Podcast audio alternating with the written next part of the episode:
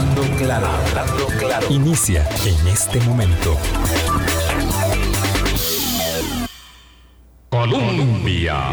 Con un país en sintonía, ¿qué tal? ¿Cómo están? Muy buenos días, bienvenidas, bienvenidos a nuestra ventana de opinión. Hoy es martes 15 de febrero, son en punto las 8 de la mañana y hoy vamos a conversar con Gustavo Román, asesor político del Tribunal Supremo de Elecciones, y hacemos con él un repaso obligado eh, a las eh, circunstancias, porque no podríamos decir que a las vicisitudes, no, por dicha que estamos en eh, clave de, digamos, bien hacer, de bien conducir. del proceso electoral y por supuesto que lo sorpresivo a estas alturas todo el mundo lo sitúa en el eje del resultado mismo de la contienda de la primera ronda y en un tema que también vamos a abordar con Gustavo, que es el tema de la, de la abstención, de la expresión de una parte significativa eh, de la ciudadanía vía los canales del ausentismo en las urnas, porque hay silencios que claman a gritos. Em, les cuento que mm, a lo mejor eh, algunos de ustedes están enterados que eh, Estados Unidos pidió la extradición del ahora expresidente de Honduras, Juan Orlando Hernández. Eso, eso se veía venir, era clarísimo que terminando su periodo, eh, Juan Orlando Hernández sería requerido por la justicia eh, de los Estados Unidos para em, llevarlo a proceso por asuntos ligados a dolorosamente la gestión del narcoestado en que esa nación transita, por la que transita esa, esa vecina nación. Bueno, em, ayer el Ejecutivo solicitó a la Corte Suprema de Justicia de ese país la valoración de la solicitud de extradición como corresponde, digamos, aunque en condición incipiente de institucionalidad a un país que tiene división de poderes. Eh, y bueno, por ahí está el asunto, lo vamos a hablar más adelante, no es el tema por supuesto que nos ocupa hoy, pero uh, esta madrugada mm, recibí información y es que hay muchos canales de información evidentemente por eh, redes de migrantes eh, y de otras que tienen vínculos muy estrechos entre Nicaragua y Honduras, de que el presidente, expresidente Hernández, probablemente, esto no es oficial, ya habría cruzado la frontera. También, tanto como se sabía que se iba a solicitar la extradición de Juan Orlando Hernández, se sabía eh, que era muy probable que se refugiara en Nicaragua. Eh, Ortega se ha convertido en un... Eh, em, en un em, vamos a ver, el poder omnímodo que tiene le permite, evidentemente, dar acogida y generar más negocios con esa acogida de eh, presidentes sindicados de corrupción. Ahí eh, viven hace bastante tiempo Mauricio Funes eh, y Salvador Sánchez Serén, expresidentes salvadoreños. Y bueno, ahí está eh, hay otros prófugos de la justicia refugiados en Nicaragua, pero que no, pero no son expresidentes, pero sí tienen, digamos, ligámenes con gobiernos eh, en la región, en el Triángulo Norte. Bueno, la información no es oficial, pero quería comentárselas. Eh, mañana les comento un tema pendiente que hay eh, con eh, respecto a la entrevista de don Otón Solís, pero eso será mañana. Hoy conversamos con don Gustavo Román. Un gusto, Gustavo, como siempre. Muchísimas gracias por venir a um, la mesa de Hablando Claro nuevamente. Muchísimas gracias, Vilma. Un placer. Vinimos antes de la elección y aquí estamos después. Exactamente, eso yo eh, precisamente era lo que quería, que pudiéramos hacer un, barrido de, de, lo que sucedió. honestamente, Gustavo, esto lo hemos dicho ya muchas veces en estos días, eh, fue mucho menos eh, complicado en términos, digamos, de la espera de lo que pensábamos, lo que sucedió la noche del domingo. Fue muy rápido y, bueno, yo digo que lo que no es noticia a veces eh, no se resalta, ¿verdad? Con énfasis y como todo salió tan parte sin novedad, ¿verdad? Pero parte sin novedad, entonces nadie dice nada. Si hubiera habido una cuestión ahí que alterara los ánimos, que pusiera sombra de duda de alguna naturaleza, ahí estaríamos metidos en una trifulca y estaríamos hablando de eso sin parar. A veces eh, nos cuesta mucho resaltar lo que no es noticia y lo que no es noticia es todo lo Ah, digamos, fácil que transcurrió eso, por lo menos para nosotros los que estamos afuera. Ustedes seguro corrían como locos. Eh, y luego ahora llevamos ya una semana de conteo de votos y ya, ya no nos enteramos, ¿verdad? Antes era una cosa que todas las cámaras encima de, de, los, de las mesas ahí, que no los dejaban ni respirar, y ahora todo eso transcurre con normalidad, pero absoluta. Bueno, normalidad de la palabra. Yo creo que la, la mejor, el mejor adjetivo eh, eh, o sustantivo, dependiendo de, su de, de, un proceso electoral exitoso, eh, no es fabuloso, sensacional, estupendo, sino que es normalidad, normal, normalidad. y, y, para nosotros era un desafío muy grande. usted lo sabe, mucha gente lo sabía, el Tribunal Supremo de Elecciones enfrentaba una elección eh, eh, después de que su presidente por muchos años eh, había, se había apartado del cargo, precisamente en resguardo. Abruptamente.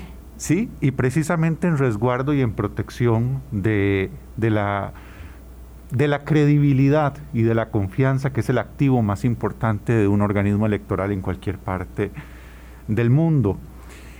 Y era un reto muy grande eh, para una mujer muy valiente, muy valiente porque hay que tener mucha valentía para asumir un desafío de esa envergadura en ese momento y no como hubiera sido deseable en un proceso de transición en, ordenado. con, aguas con aguas más más calmas. Doña Eugenia Zamora eh, lidera con magistralmente el proceso eh, electoral y conduce al país eh, a lo que el proceso, a lo que el organismo electoral eh, está llamado a hacer, que es a la transición sosegada y pacífica eh, del poder político en una, en una sociedad. Eso no ha concluido, falta todavía terminar con la, con la segunda ronda, pero, pero por supuesto que es una, es una noticia estupenda para el país y, y algo que nos llena de orgullo en el Tribunal Supremo de Elecciones. Había otros cambios en la institución, un cambio importante, eh, eh, menos mediático, por supuesto, en la dirección de estrategia tecnológica de la institución, también asumida por una mujer, doña Seña Guerrero. La presión era muy grande, por supuesto, el reto era muy grande y efectivamente tuvimos una transmisión de resultados eh, incluso más robusta en cuanto a primer corte que la de que la de 2018. Y, siendo tantos candidatos, todos pensábamos que teníamos que esperar, bueno, una eternidad, porque las, las horas son eternidades en esos momentos, y fue muy rápido.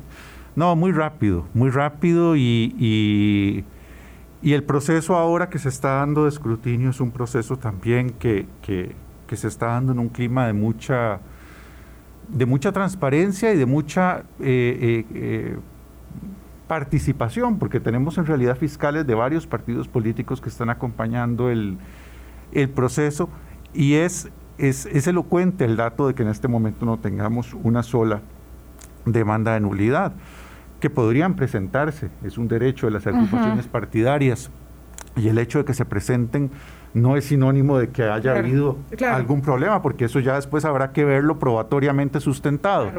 Pero el hecho mismo de que ni siquiera se hayan formulado esas, esas impugnaciones, yo creo que habla, habla muy bien, no solamente del trabajo del tribunal, que sin duda, pero también de la, de la cultura cívica que hay en el país todavía, todavía, en torno a, su proceso electoral en una amplia mayoría de la, de la sociedad. Sí, eh, bueno, eh, uno se pregunta, ¿verdad? ¿Cómo es, hubiera, es muy difícil, pero cómo es que eh, esto va, digamos, consolidándose y mm, habría que establecer que antes no había tanta, digamos, información en tiempo real, tanta transparencia, tanta capacidad, digamos, de verificación en tiempo real de los asuntos, si bien es cierto, siempre ha habido fiscales de mesa que dicen la mesa mía la ganó fulano y la ganó sutano. Yo me acuerdo en aquellos tiempos que parecen muy lejanos, donde uno empezaba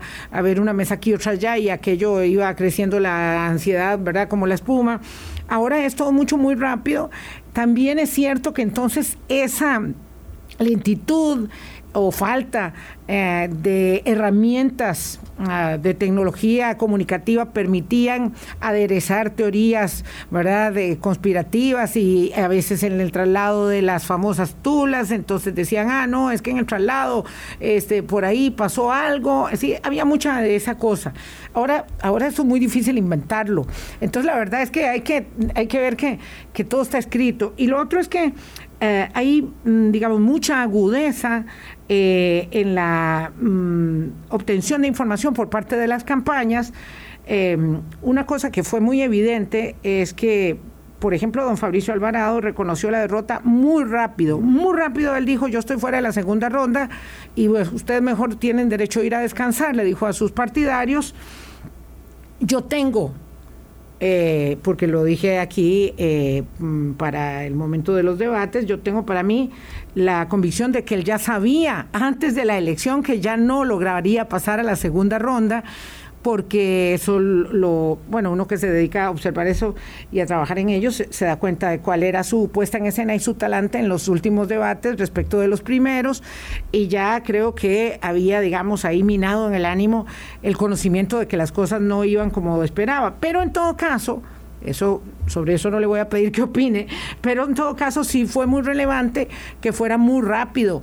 Entonces ahí, cuando nosotros pensamos que entre la segunda, que para el segundo lugar la, la, cercanía de datos entre 2 y 3 iba a dar, digamos, eh, eh, un, un, compás de gran tensión. Eso no, no ocurrió porque él simplemente se encargó sin necesidad ¿verdad?, de la intervención del árbitro de la contienda, de decir, bueno, yo voy saliendo del juego.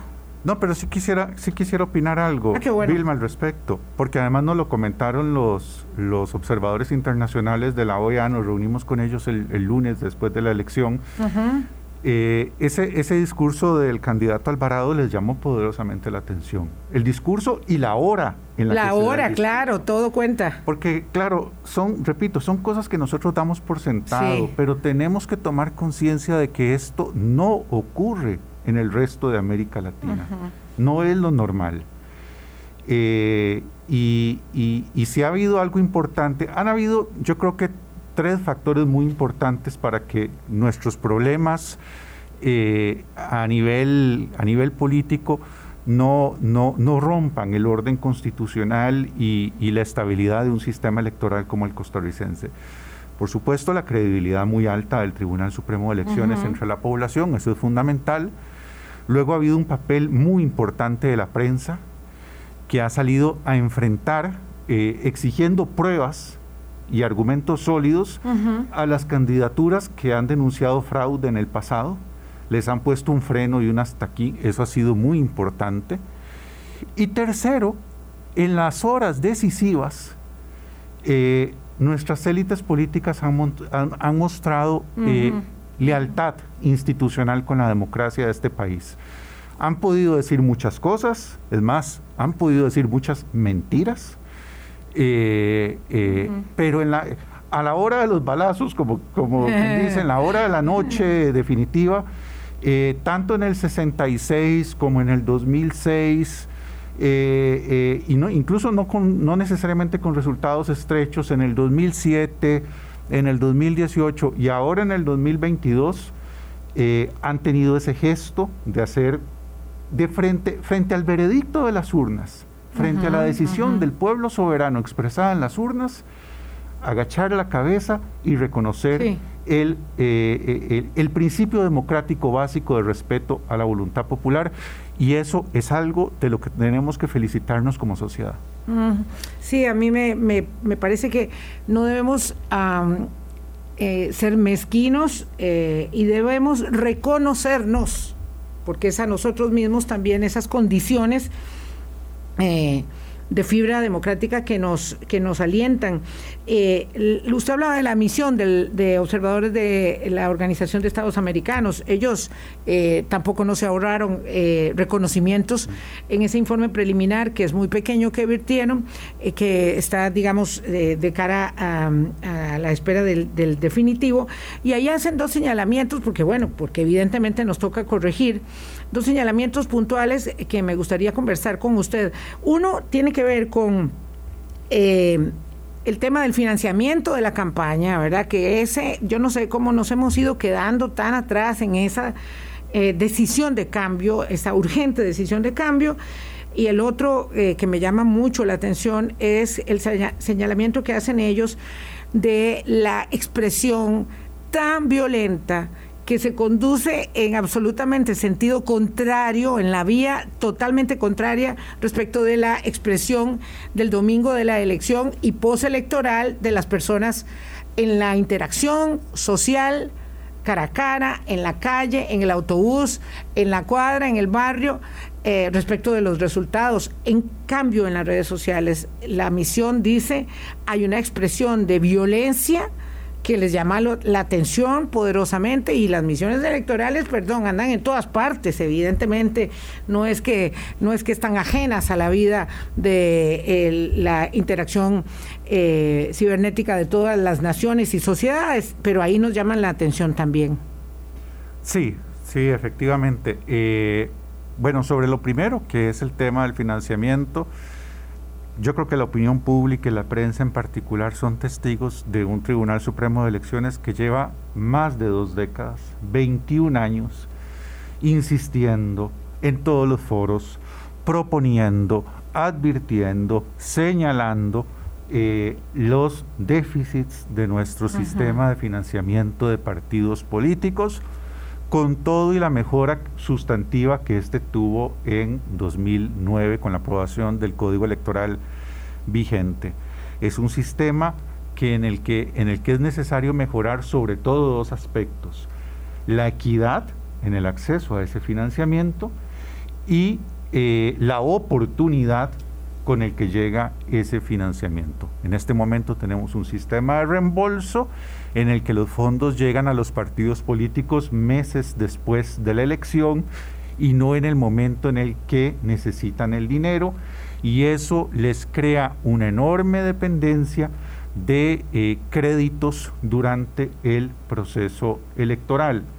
Si encima ese financiamiento, por lo inequitativo que es y por depender absolutamente del resultado en las elecciones, tiene, una, tiene sobre este un, peso tan grande el resultado de los estudios de opinión, de las encuestas, pues tenemos el cóctel perfecto para muchos problemas. Eh, eh, que yo creo que no, nos, no se los merece nuestra democracia costarricense. Está muy por encima, para decirlo de otra manera, está muy por encima el prestigio y la realidad de la democracia electoral costarricense respecto de su sistema de financiamiento eh, eh, partidario. Yo creo que nos merecemos de verdad eh, cambiar esto. Claro, y ahí está el punto, cuando estamos llenos de diagnósticos en esta y muchas otras materias ah, pendientes de política pública en el país, pues por supuesto todo el tiempo hablamos de lo mismo, pero no resolvemos el tema del financiamiento electoral es un tema siempre para, para, para las campañas políticas, para las democracias. Eh, pero resulta que la guatilla ya está inventada, soluciones ya se han dado, ya se han este, establecido. Entre otras, ah, la misión hablaba de las famosas franjas, la asignación de franjas eh, de pauta para que pudieran dar mensajes los aspirantes. Yo no sé cómo haríamos con, con 25, pero en todo caso, eh, dejemos de lado eso ahí porque yo esperaría que pudiéramos avanzar en una legislación que hiciera eh, de la inscripción de los partidos políticos algo formal, serio y de verdad, mm. no como lo tenemos ahora. Pero ciertamente eh, la pregunta va en el sentido de si el tribunal puede orientar de una manera más determinada y no, solamente haciendo llamados, esa propuesta política, ese documento que pueda servir a la elaboración de un proyecto de ley para decir, bueno, ok, vamos a resolver el financiamiento para la próxima campaña electoral con estas guías, con estas luces de orientación del Tribunal Supremo de Elecciones, porque si no, no lo hacemos otra vez, no lo vamos a hacer. Sí, no, vamos a ver, el tribunal no solamente ha elaborado esos documentos que orienten una reforma, es que ha redactado la reforma. Eh, eh, es decir, eh, vamos a ver, el tribunal ha denunciado esto en prensa, en foros legislativos, ha asesorado reformas legislativas desarrolladas por, por diputados, pero además ha redactado reformas y las ha presentado. Es decir, lo que el tribunal no ha hecho es tomar el control de la Asamblea Legislativa, eh, eh, con sus delegados electorales. y, sentarse a votar. sentarse a votar y, aprobar la ley y además luego tomar el control de Zapote para, para, para sancionar la ley. Eh, todo lo demás lo ha hecho y está en la voluntad de los magistrados y magistradas del Tribunal Supremo de Elecciones seguir insistiendo en esa, en esa línea porque el país el país lo necesita, sin duda alguna, sin duda alguna. Tiene que ser empezando gobierno. Tiene que ser empezando el cuatrenio porque efectivamente las, las reformas, sobre todo de calado, se van tornando cada vez más difíciles conforme avance. Quede quien quede, tiene que ser empezando nomás, porque si no, no lo vamos a hacer. Y esto realmente sí nos da mucha vergüenza. Me parece que, como usted dice, no se conduce con la democracia que nosotros somos. Los informes de, al menos de OEA, lo advierten desde 2014. Y además se ha dado un, un proceso muy, muy llamativo, y es que eh, los partidos políticos antes de la elección se presentan donde el Tribunal Supremo de Elecciones a advertir que no tienen financiamiento. Pero esto pasa siempre, cada cuatro años, y no un partido político, sino todas las fracciones. Y en todos los casos, en los últimos años, el tribunal ha buscado formas de encontrar, si me permite la expresión, Vilma, parches a un modelo eh, agotado. Sí, exacto. Eh, y en un momento fue habilitar que otras instituciones de intermediación financiera prestaran, en otro momento fue el tema de los fideicomisos, pero no son la solución eh, que están urgiendo los, los tiempos en este momento. Voy a hacer una pausa. Don Gustavo Román Jacobo es asesor político del Tribunal Supremo de Elecciones. Son las 8.22 y hablamos de la otra, eh, del otro señalamiento que hizo la misión de observadores electorales de la OEA. Hablando claro. Colombia con un país en sintonía, 8.23 minutos de la mañana. Conversamos con Gustavo Román. por cierto, ah, ya voy a hacer, tengo algunas consultas aquí y yo se las voy a transmitir a don Gustavo un poquito más adelantito. Pero yo quería también una elaboración que sería brevísima, ¿verdad? Obviamente, porque este es un solo tema, un solo programa. Eh, sobre este señalamiento que hace la misión de observadores eh, que no puntualiza en ella porque es un informe preliminar, repito, de la OEA que por cierto, me, eh, estos son detalles bonitos. Eh, la misión tiene 60 años de hacer observación electoral, los está cumpliendo ahora. Y yo no sabía, pero ellos lo señalan ahí en el documento que la primera que hicieron fue en Costa Rica. Así es. Entonces vinieron y estaban celebrando los 60 años de observación electoral eh, con nosotros. Me parece este, una, una buena nota. Lo cierto es que ellos dicen que hay una violencia pero además señalan claramente que es una violencia contra las mujeres en, la expresión de las redes sociales en la campaña y por tanto nos instan ¿verdad?, eh, a aprobar un proyecto de ley que en ese sentido está en la Asamblea Legislativa, entendiendo que los proyectos de ley eh, evidentemente son herramientas que no resuelven, pero que van apuntalando en la necesidad de hacer cambios socioculturales que necesitamos. Y esto eh, me llamó la atención que ellos hablaran puntualmente de la violencia en las redes y de la violencia política contra las mujeres. Sí, sí, el, tema general, que es el de la violencia en las redes, es un tema eh, mundial en realidad. Eh, por cierto que don Eduardo Ulibarri el viernes presentó su libro Realidades Embusteras. Estoy ilusionadísima porque voy a leerme el libro antes de hacer la entrevista. Estuvo muy buena la presentación del libro. Un libro de lectura obligatoria. Y en esa primera trinchera, en esa primera línea de fuego, han estado haciendo un trabajo estupendo, gente como No Coma Cuento de la Nación, Doble Check, de la Universidad de Costa Rica, Simón Mulunce desde el Instituto de Internet de Oxford con su informe sobre Costa Rica y personas como don Eduardo. Nosotros desde el Tribunal Supremo de Elecciones hemos querido aportar, el, el curso Ciudadanía Digital Responsable es uno de esos, de esos esfuerzos, no el único en, en esa línea, pero efectivamente eh, eh, las redes sociales están siendo utilizadas no solamente como lo positivo, como una forma de democratizar la discusión pública, sino también como un canal de expresión y de intensificación, no solamente de expresión, sino de intensificación de la violencia política. Esa violencia eh, política y ese discurso de odio adquiere características diferencia, diferentes, diferenciadas eh, contra las mujeres. Eh, yo, no, yo no soy, eh, Vilma, un, un experto. hay expertas en este tema que creo que pueden hablar sí, con... Yo creo que tenemos que hacer un programa con, específico. con más propiedad sobre este tema, pero lo que puedo decir intuitivamente y, y, y con, con honestidad intelectual es que a pesar de que haya, a pesar de que haya violencia eh, discursiva eh, contra hombres y mujeres en redes sociales y, en política, eh, la que se dirige contra las mujeres tiene características particulares, características diferenciadas que merecen, que requieren, que urgen una atención particular. efectivamente hay un proyecto de ley, un proyecto de ley que ya se consultó al Tribunal Supremo de Elecciones y sobre el que el Tribunal Supremo de Elecciones manifestó su, su anuencia, su, que no tiene, no tiene objeciones al respecto. Y hubo un, esfuerzo también de parte de eh, la empresa Meta, eh, eh, el Tribunal Supremo de Elecciones y el Programa de Naciones Unidas en Costa Rica, desarrollando una guía de prevención eh, de la violencia política contra las mujeres en redes sociales.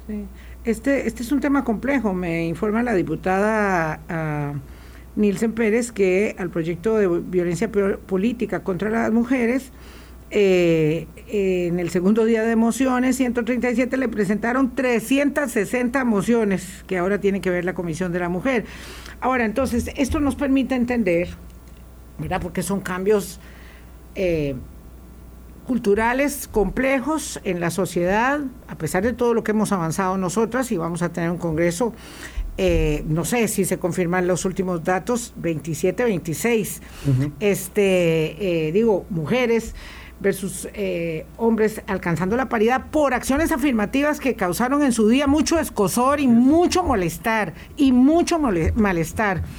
Eh, hay que recordarlo, ¿verdad? Cuando la gente decía, ay, entonces este, eh, eh, solo hay que nombrarla porque es mujer, no porque es muy capaz, como si partiéramos del hecho de que todos ellos eran ya per se, por, por su género, muy capaces. Pero bueno, esa es otra discusión.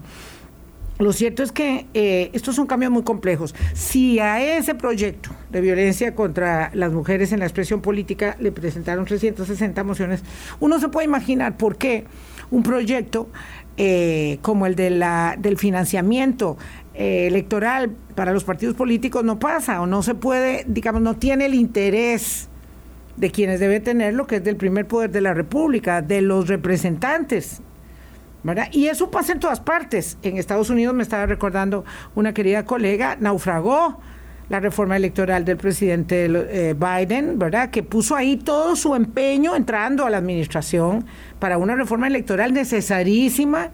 O sea, el, declive eh, de la democracia, y siempre hay que decir esto que es, este, digamos, básico. Gustavo, eh, la democracia electoral es solo el primer paso de la, de la, del gran proyecto democrático. Pero sin él no se puede ir en los demás pasos. Así es. Pero sin él no se puede avanzar en los demás pasos. Y luego venimos nosotros con el dedo acusador y decimos, ah, ustedes los que no participan. Porque ahí está el otro, el, otro, la cosa que he estado como digiriendo en estos días, muchas, pero una de ellas es, ¿cuál es mi, cuál es mi condición de superioridad para decirle al que no vota, usted tiene menos carta de ciudadanía que yo. Es decir, a mí eso me angustia, porque además, como yo soy como muy apasionada y quiero que todo el mundo vaya a votar, y además quiero que todo el mundo se, dé cuenta de que el 47% de las personas del planeta vivimos en democracia y, y de esas no todas votan de verdad. Así es. Y nosotros como podemos hacerlo, entonces a mí me parece como que quisiera que todo el mundo se convenciera, pero no puedo convencerlos regañándolos o insultándolos o degradándolos. Ya te planteé varios temas ahí. Sí, muchos. Eh, sí, eh, lo primero es que efectivamente tuvimos un, aumento significativo de la, de la abstención de cinco puntos respecto del, del más menos que se venía manteniendo desde las elecciones de 1998. Eh, y en este momento lo que podemos es conjeturar eh, respecto de qué pudo haber provocado ese, ese, aumento. Sé que ya el CIEP está trabajando en, un estudio para auscultar eh, las, las, razones de, ese, aumento pero por el momento nos tenemos que mantener a un nivel eh, especulativo. En este, a este nivel especulativo, yo creo que es plausible eh, señalar eh, un factor coyuntural, que es la pandemia.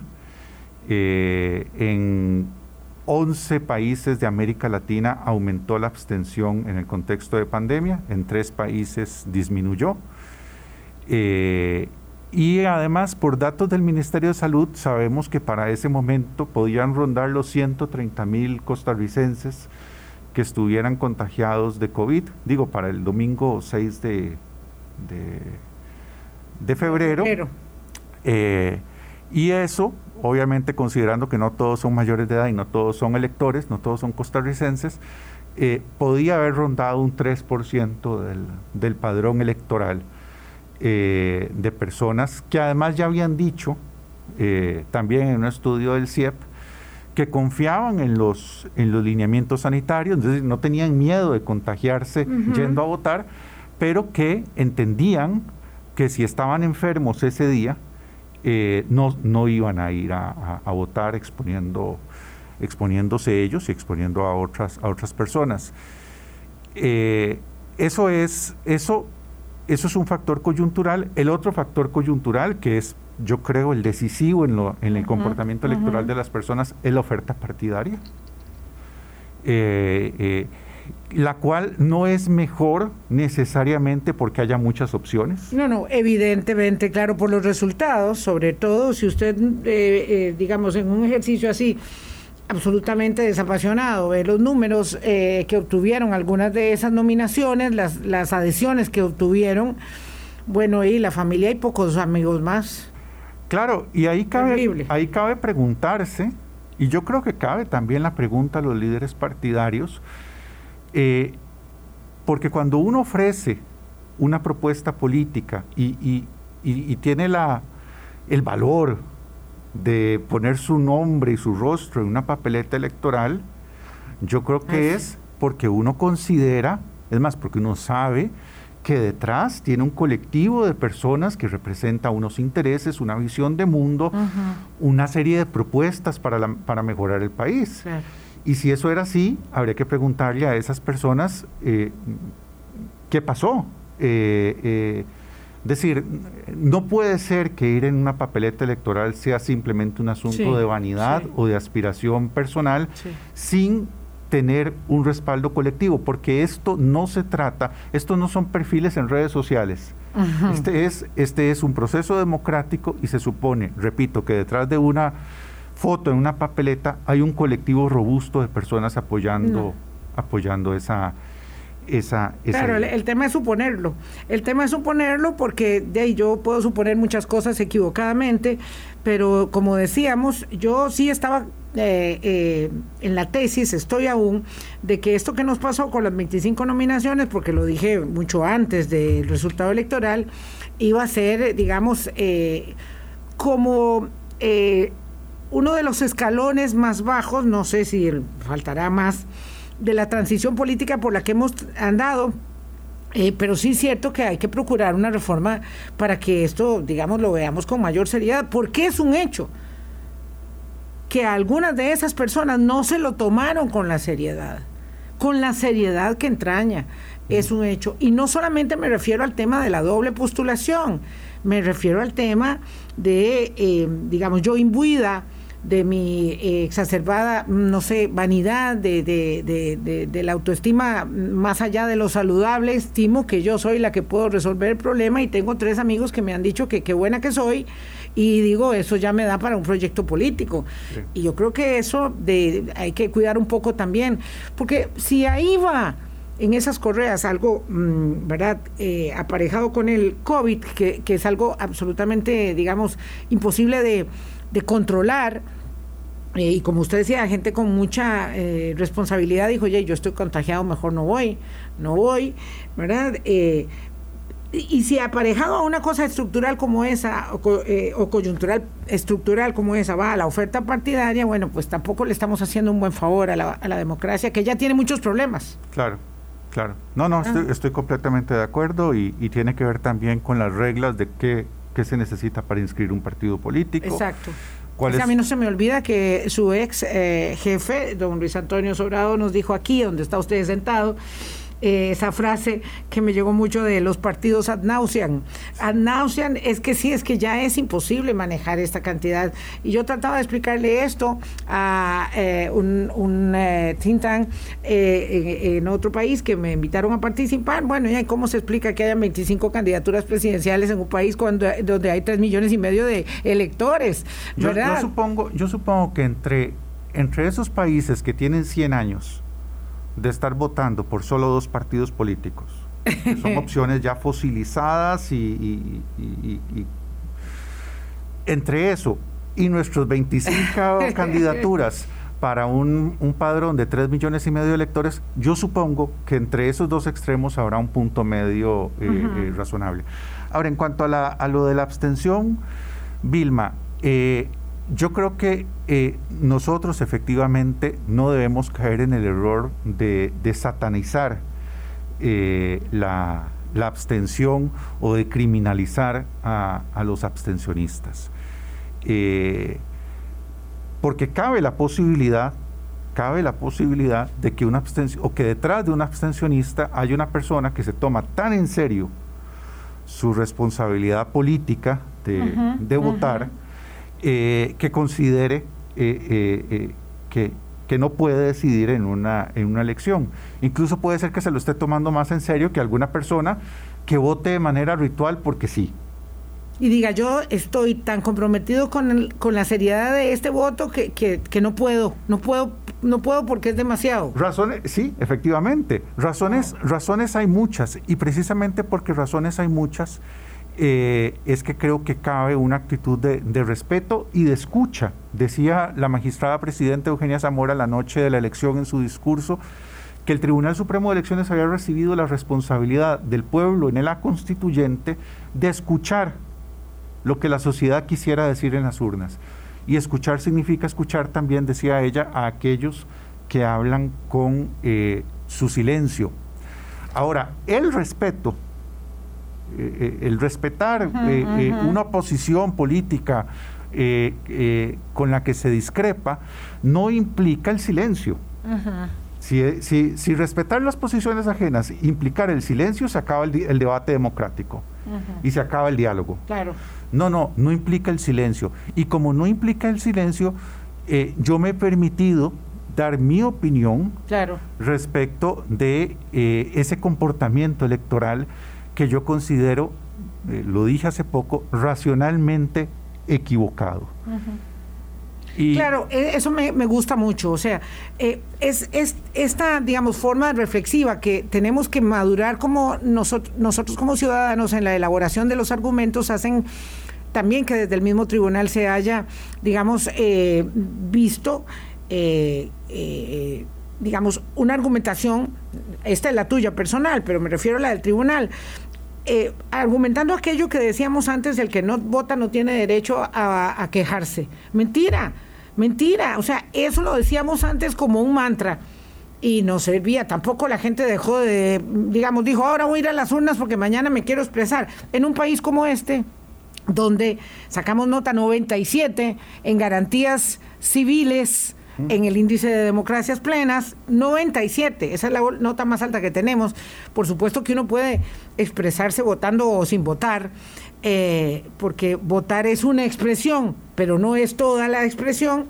Eh, entonces, claro, los que queremos que, vayan más a votar tenemos que convencer por otras vías. No es como aquello del padre que está regañando a los que llegaron a misa y los que no fueron a misa no oyeron nada. Claro, claro. No, eso no sirve y además no es justo y no es correcto y no es cierto. Eso del abstencionista como un traidor a la patria. No, no, no, no. Eh, olvídese, olvídese de eso. Además porque aunque votar es una participación política fundamental, hay otras formas de participación política eh, eh, distintas. Ahora, yo digo que es un comportamiento racionalmente equivocado por tres razones básicas.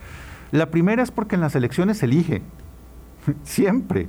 Es decir, el, 3 de abril eh, se va a elegir al próximo presidente de la República. No importa cuánta gente se quede en su casa. ¿Con uno o sin uno? No importa, se va a elegir sí o sí al presidente de la República. Y eso tiene que ver con la naturaleza misma de los procesos electorales. No son principalmente, y eso es tal vez lo que se nos confunde a veces, no son principalmente una papeleta, un espacio de expresión de mis preferencias políticas. Eh, para eso está desde un graffiti en la calle hasta eh, una pancarta o hasta un posteo en Facebook.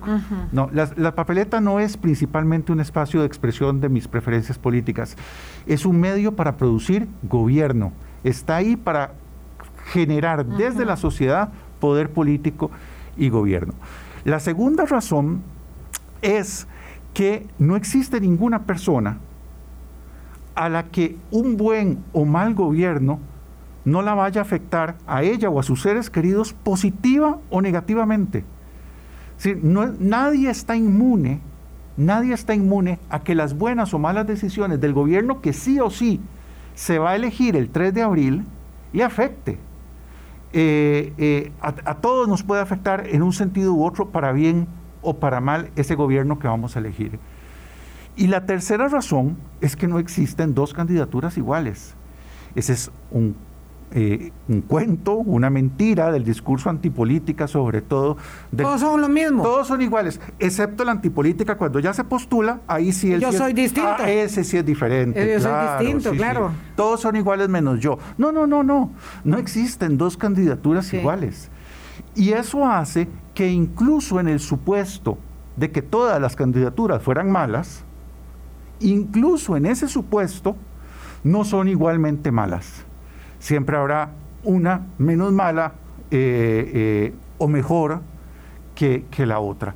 Entonces, desde considerando estos tres, estos tres eh, argumentos que estoy, que estoy presentando, yo no veo cómo racionalmente, ojo, racionalmente, podría justificarse el comportamiento abstencionista. Lo que pasa es que en el, en el razonamiento abstencionista, y uno lo ve en cómo la gente lo argumenta y lo construye y lo defiende, sobre todo en redes sociales, uno ve que hay otro tipo de elaboraciones que no son eh, necesariamente... Bueno, vamos a ver, yo le pongo una para poder, digamos, ah, tengo que hacer una pausa también, también, don Javier Marrero. Entonces hacemos la pausa y volvemos, porque yo quiero que hablemos más de este tema de la, de la abstención y aquí tengo un par de eh, aportes significativos. Hablando claro. Colombia con un país en sintonía, 8.46 minutos de la mañana. Este, este es un tema, ¿verdad?, de la, de la abstención. Eh, quedamos ahí en, el, en, el, en la elaboración que usted hacía, don Gustavo Román, de que hay otras motivaciones para llamar a la abstención. Y eso, eso es muy curioso. Por ejemplo, yo le digo, no vayan a votar si de por sí el gobierno de Carlos Alvarado ha sido malísimo y que tiene que ver una cosa con la otra. Entonces yo voy a hacer un voto protesta. Pero resulta que don Carlos Alvarado no se está pues, lanzando a la reelección, cosa que no existe, por supuesto, ¿verdad? No, no me tomen por, eh, mm, digamos, eh, enajenada. No se está lanzando a la reelección. El partido de Carlos Alvarado tampoco está yendo a la, a la reelección. Pues, si fuera que realmente es que hay que hacer un voto de protesta, me imagino que lo inteligente sería ir a votar por el partido que no es el de Carlos Alvarado, pero es que aquí vamos a la segunda ronda y ningún partido es el, partido de gobierno, si es que se trata de una expresión de esa naturaleza. Entonces esa es una, eh, es, eh, una, una falsedad. Eh, no vayan a votar porque todos son iguales, usted me lo decía muy claro, no, eso no, no puede aplicar. entonces, ya ahí hay otros intereses y esos intereses, lamentablemente, no van en la vía de la consolidación del proyecto democrático que somos, que necesita muchos muchos correctivos, que tiene muchas costuritas, evidentemente. Yo estoy preocupada porque estamos en el top de las eh, democracias plenas del mundo, en el último lugar, en 8.08. Si perdemos ocho décimas, nos vamos del top. Y eso lo acaba de ver Chile con dolor. Con dolor acaba de salir del club de las democracias plenas, que son muy poquiticas, pero es que son poquísimas, 20, 21 de 167 que entran en esa medición eh, que conocimos la semana pasada.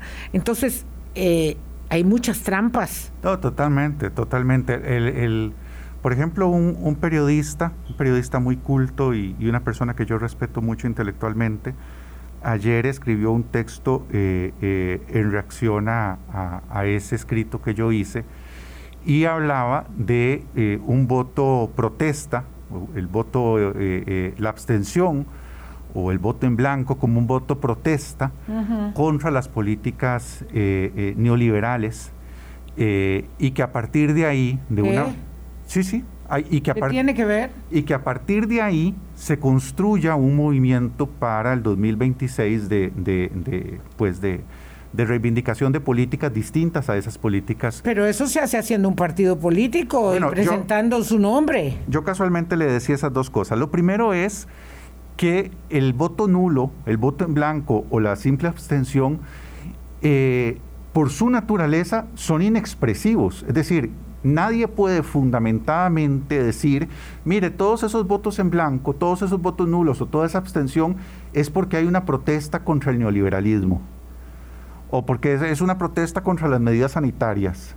No, no, no, no, porque eh, puede ser que la gente que se esté absteniendo sea gente que prefiere eh, al Partido de los Trabajadores o gente que prefiere a don Fabricio Alvarado o gente que prefiere a don Federico Malabasi. Es decir... Eh, y ya no, están jugando, entonces... No, sabemos, no, sabemos. No sabemos cuál es el sentido político de esa abstención, de ese voto nulo, de ese voto en blanco. Y como no lo sabemos, luego nadie puede decir... Mire, es que este voto en blanco, este voto nulo, esta abstención Quería es decir un tal mensaje político en tal, bueno, porque usted lo dirá, pero no tenemos forma de saberlo. No, hay manera. Es, es, es un gesto político inexpresivo o cuando menos ambiguo. Eso es lo primero que habría que decir. Y lo segundo es que, que impide o que ha impedido en procesos electorales anteriores en la Costa Rica de 25 partidos políticos, que impide que esa plataforma, es decir, ¿por qué necesitamos que haya una abstención del 60% para que esa plataforma contra el neoliberalismo se, se articule? No, no, no, ya eso está, está muy volado, perdón que, que, lo diga de esa manera. Eh, tres cortitas, porque nos quedan cinco minutos. Eh, nuestra querida jueza eh, de la Corte Interamericana de Derechos Humanos, ya hoy eh, jubilada, doña Elizabeth Odio, dice, eh, votar es un derecho y una responsabilidad fundamental. Ninguna otra participación es equivalente. A las mujeres nos costó sangre, sudor y lágrimas obtenerla y no votar traiciona esas luchas. Yo es que de verdad me dejo seducir por un argumento tan contundente. Es, muy, ahí me estás haciendo trampa porque es muy difícil contradecir a doña Elizabeth. Eh, yo diría, en abono a lo que está diciendo doña Elizabeth, yo recuerdo siempre esa frase que, que repetían de Galeano. Es increíble, ¿verdad? Cómo a veces este tipo de tonteras, dichas por personas muy inteligentes, eh, se repiten y quedan, quedan como mantras que la gente, eh, eh, en este caso en sectores progresistas, decía, si votar sirviera de algo, estaría prohibido. Ah, Eso decía no. Si votar sirviera de algo, estaría...